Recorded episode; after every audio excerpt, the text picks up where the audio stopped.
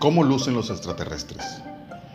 El universo observable es un gran lugar que ha existido por más de 13 mil millones de años, con hasta 2 mil millones de galaxias compuestas de unas 20 mil millones de estrellas que rodean nuestra galaxia. Únicamente en la Vía Láctea, los científicos asumen que hay unos 40 mil millones de planetas como la Tierra en la zona habitable de sus estrellas. Cuando miramos estos números, es difícil imaginar que no haya nadie ahí afuera. ¿Cambiaría la percepción de nosotros mismos para siempre si es que encontramos a otros? Solo sabiendo que este vasto lugar no está muerto cambiaría nuestra perspectiva sobre el exterior y podría ayudarnos a superar nuestras peleas irrelevantes. Pero antes de buscar a nuestros nuevos mejores amigos o peores enemigos, tenemos un problema que resolver. ¿Qué estamos buscando realmente? En un universo tan grande y viejo, tenemos que suponer que las civilizaciones comenzaron millones de años separadas unas de otras y se desarrollaron en diferentes direcciones y velocidades. Así que no solo estamos mirando a distancias de docenas de cientos de miles de años luz, estamos buscando civilizaciones que van desde el hombre de las cavernas hasta unas super avanzadas. Entonces necesitamos un marco conceptual para permitirnos pensar mejores ideas que nos permitan buscar mejor. ¿Existen reglas universales que siguen las especies inteligentes? Actualmente, el tamaño de nuestra civilización es solo uno, por lo que podemos hacer suposiciones incorrectas, basadas en nosotros mismos. Aún así, eso es mejor que nada. Sabemos que los humanos comenzaron con nada más que mentes y manos con las cuales podrían construir herramientas. Sabemos que los humanos son curiosos, competitivos, codiciosos por recursos y expansionistas.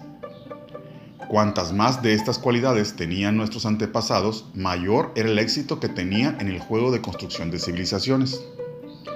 Ser uno con la naturaleza es agradable, pero no es el camino hacia los sistemas de riego o la pólvora o ciudades.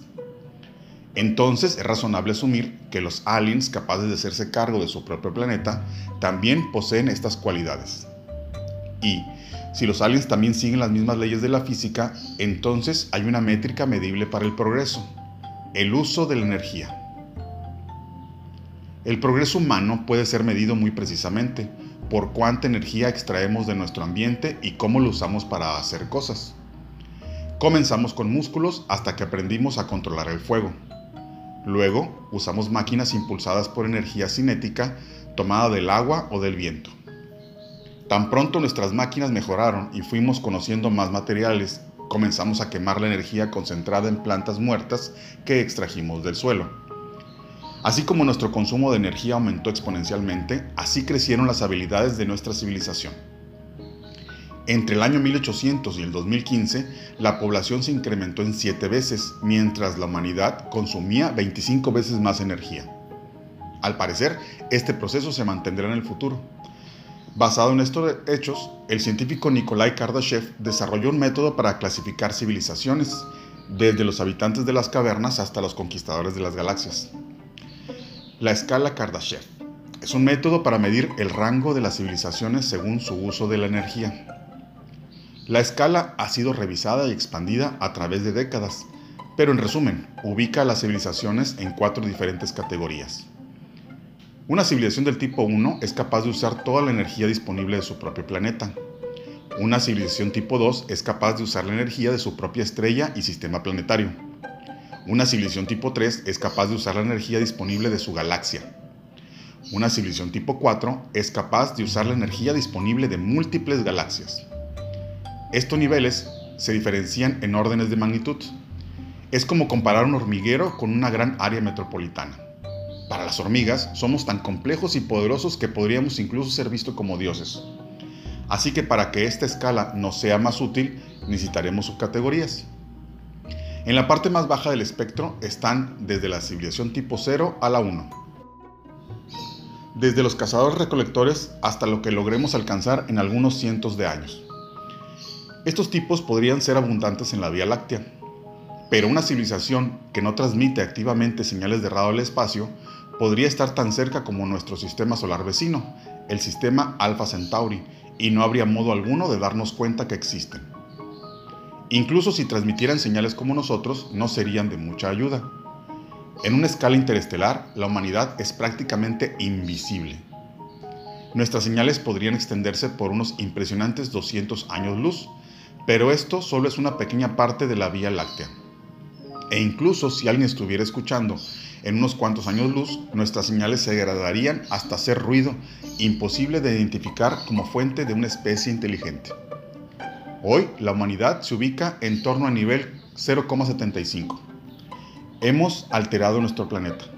Hemos creado gigantescas estructuras de minería, arrasado con bosques y montañas y drenado pantanos. Hemos creado ríos y lagos y cambiado la composición y temperatura de la atmósfera.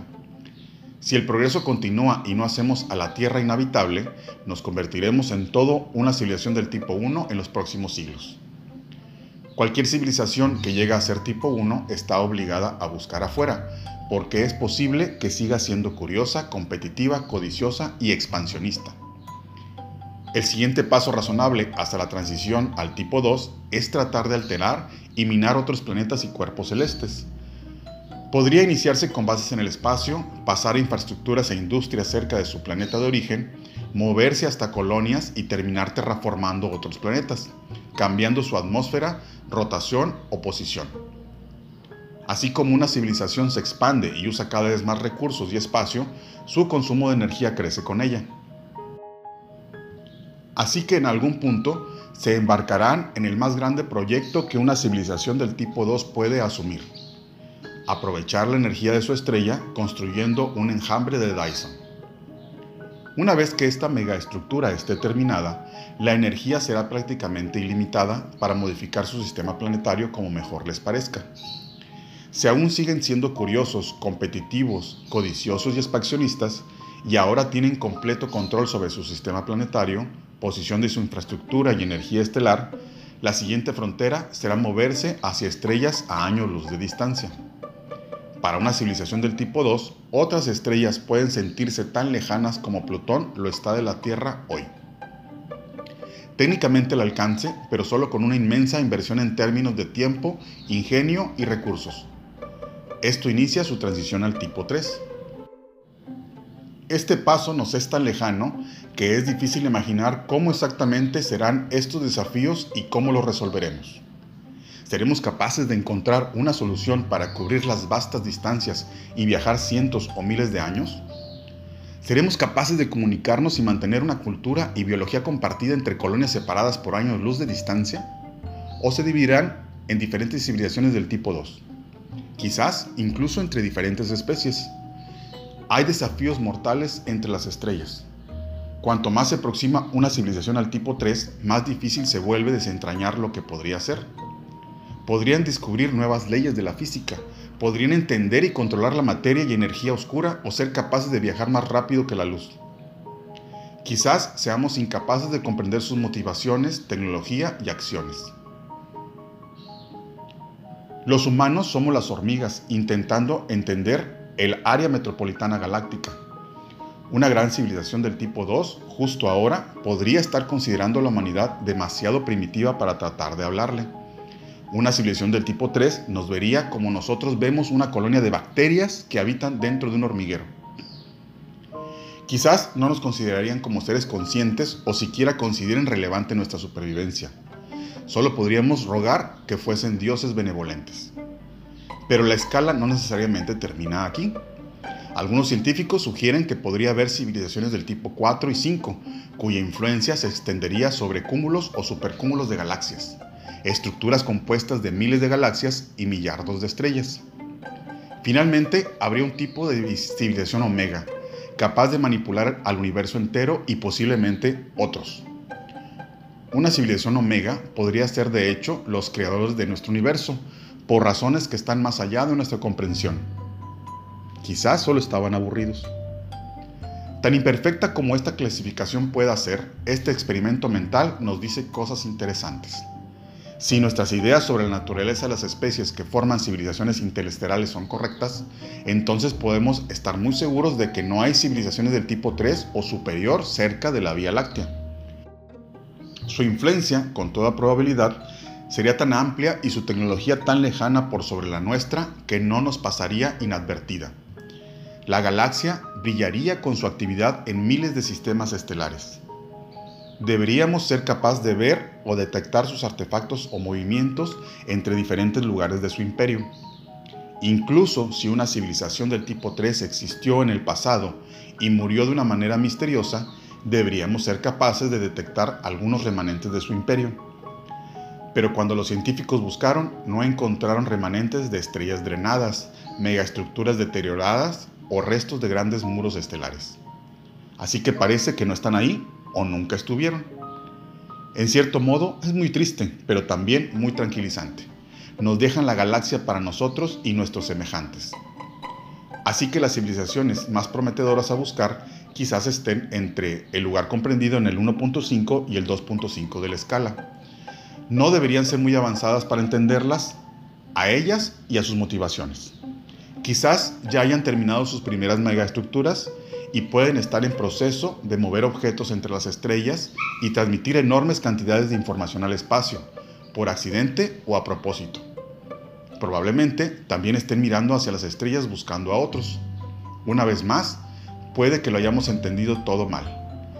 Quizás el llegar al tipo 2 no significa expandir las fronteras y la humanidad siga muy inmadura para pensar lo contrario.